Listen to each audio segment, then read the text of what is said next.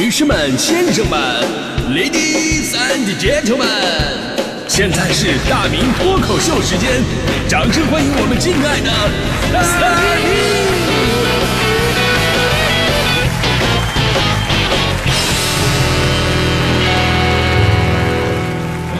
好，欢迎各位来到今天的大明脱口秀，我是大明。呃，很多南方朋友啊曾经问过我，就是到底是什么什么是你们口中的这个嘚瑟呀？因为这个词儿是咱们北方人使用频率比较高的一个词儿，而且呢属于咱们的一种土语，南方朋友理解起来呢总是掌握不到它的精髓。但是我发现吧，这个词儿好像真的很难解释。虽然说百度百科呢对“嘚瑟”这个词儿有一个定义，就是指获呃获得不值一提的成就，或者呢做成了一件芝麻大小的事儿就得意忘形啊，一般带有贬义或者呃有调侃之意，有的时候也表示严厉的训斥，啊是这么解释的。但是你会发现这个解释其实还不够形象，对吧？你很难找到一个跟嘚瑟可以完全替换的同义词，可能最接近的就是炫耀。这炫耀呢，它本身是一种行为，嘚瑟呢是一种行为再加上动作。什么意思？就是说到这个“嘚瑟”的这个词儿的时候，你很容易联想到这个人当时的那个表情啊，眉飞色舞啊，张牙舞爪啊，然后又得装作轻描淡写，摇头晃脑，骨子里边那种贱不溜嗖的那种轻浮，对吧？有人如果在你面前炫耀的话，你可能会羡慕嫉妒恨；但是有人在你面前嘚瑟，你就要上去踹他一脚。就比方说，我身边强哥徐强啊，就是我之前说的那位相声演员，算是比较能嘚瑟的。在他身上，你会能体会到这个炫耀跟嘚瑟到底有什么不同。他呢是一个果粉，就每次苹果手机啊一出新的，他就是最先买的那波人。无奈呢，现在这个 iPhone 啊真的是没什么创意啊，这更不更新都长一个样，然后顶多呢也是越来越长，对吧？所以呢，他买完以后，他要不说的话，哎，我买新手机，这没有人能注意到。那次呢，他刚换这个 iPhone 十一，正常人你要炫耀的话吧，你能直接，你可以直接说，哎，你看我这新手机怎么样，对吧？也就是傻了点是吧？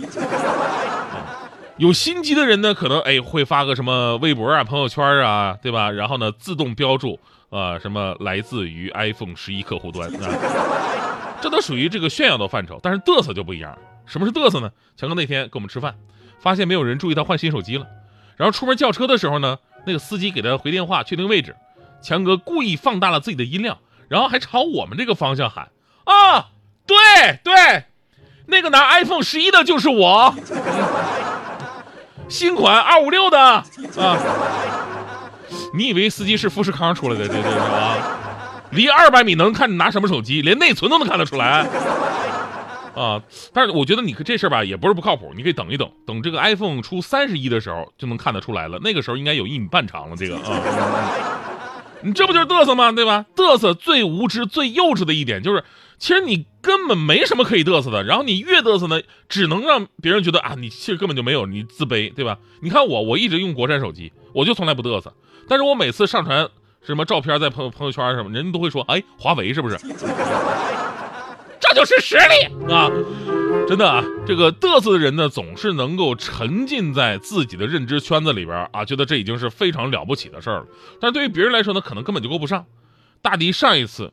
啊，说这个尝试做饭，然后呢就把这个做完饭的这个照片啊发到这个朋友圈了，各种嘚瑟啊。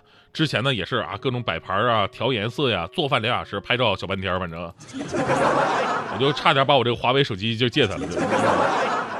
然后拍完以后呢，就发到闺蜜群里，发到闺蜜群里边，大家伙惊呼不断：“哎呀，好漂亮，好能干！哎呀，谁娶了你，真的是这这享大福了。”大迪当当真了，特别开心，然后在群里边开始滔滔不绝讲述自己的做饭的各种的经验、各种步骤。结果人家说了一句：“哎呀，真的是谁能娶到你，真的是太幸福了，我就不行，我啥也不会，我们家饭都是我老公做的。”大迪直接关机了。所以这事儿就告诉你个道理：就在嘚瑟之前吧，你得想一想，你这事儿到底值不值得拿出来嘚瑟？如果不值得，那只会起到反效果。啊，值不值得还是其中之一。其实还有一点，那就是你这事儿就能不能拿出来嘚瑟，这个关系更加重要。前不久就有个娱乐圈的艺人把自己嘚瑟进去了。关注新闻朋友都知道啊，前段时间呢有一个叫做童卓的艺人火了。就我也不太关注娱乐圈，我后来查了一下，这个应该是一个类似于选秀的歌手，歌唱的不错。其实说实话，就是在这样一个选秀都是走流量的这么一个年代吧，唱歌能唱得好已经很难得了。但可能是年少轻狂，也可能是这哥们从小家里边吧，就是给他保护的太好了，让他缺少了是非观。就在前不久呢，他在直播过程当中自曝自己高考的时候，通过一些手段将往届生的身份改成了应届生，从而考取了理想当中的院校。这事儿吧，瞬间引发了舆论的极大关注，就有网友指责呀，说你这不就是高考舞弊吗？对吧？最开始呢，同卓对此回应了，说那你看我不像善良的人吗？意思就是说我是那种坏人吗？而人民网对此发表评论了，说先有这个翟天临不知之网，后有这个同卓往届变应届，教育公平事关中国未来，容不得一丝舞弊造假。对此呢，教育部门已经是介入调查，并表示对弄虚作假等违规行为零容忍，会坚决追查到底。后来呢，同卓本人也认识到这个事儿的严重性了，赶紧在微博上道歉，说啊对不起，并附上了一封署名为同卓的手写道歉信。呃，这个信中啊，同卓称。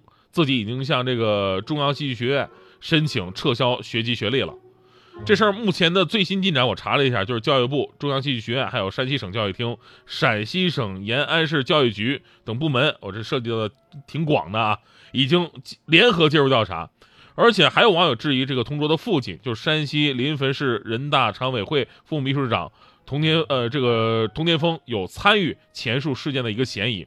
还有一个最新的网友质疑，就是。有人质疑同桌入党的年龄不到十八岁，那根据党章规定，我们都知道年满十八才能申请入党。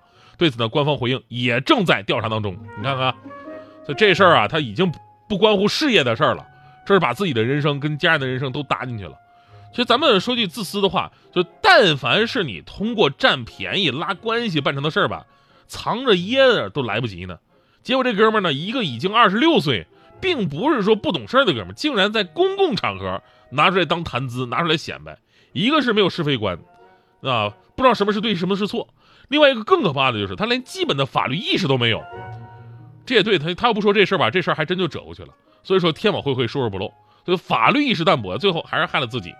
其实这种行为特别常见。就昨天咱们还说一新闻呢，大伙有没有印象？就是昨天咱们说了，就抱着自己刚几岁的小孩，然后让他把住方向盘在这开车，然后呢，竟然把这个视频发到了朋友圈。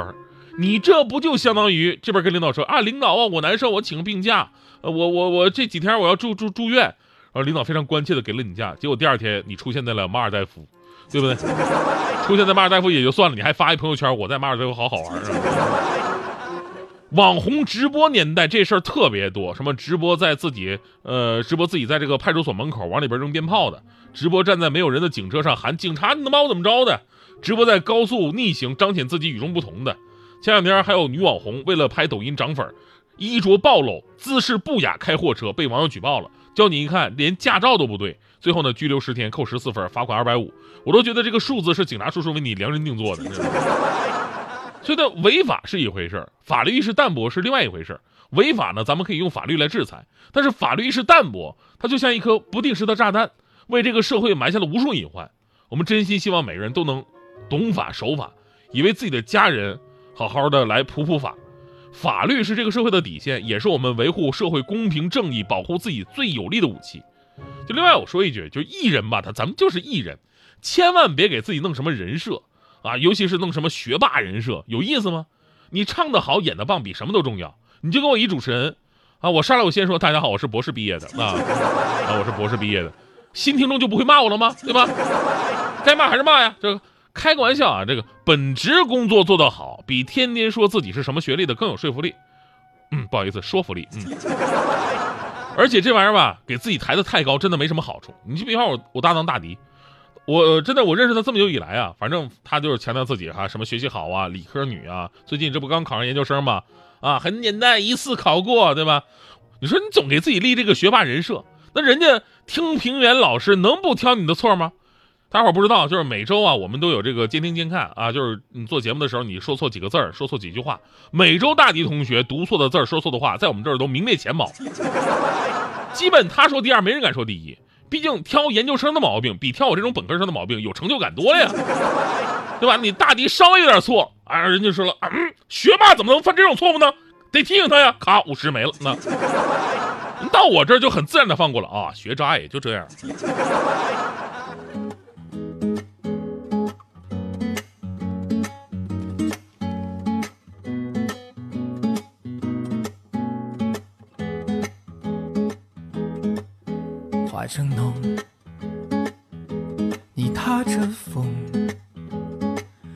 这夜色多温柔，怎能无动于衷？春天到来时，你美丽妆容来到我身旁，脚步从容，一起跳支舞，脸庞已泛红，城市余晖下，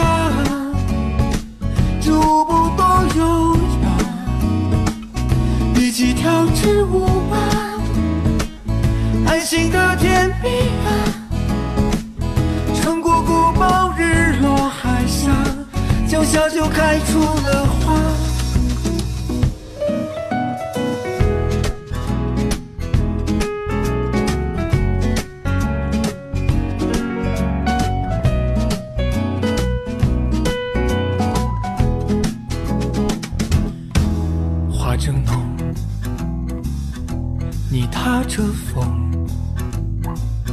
这夜色多温柔，怎能无动于衷？春天到来时，你美丽妆容来到我身旁，脚步从容。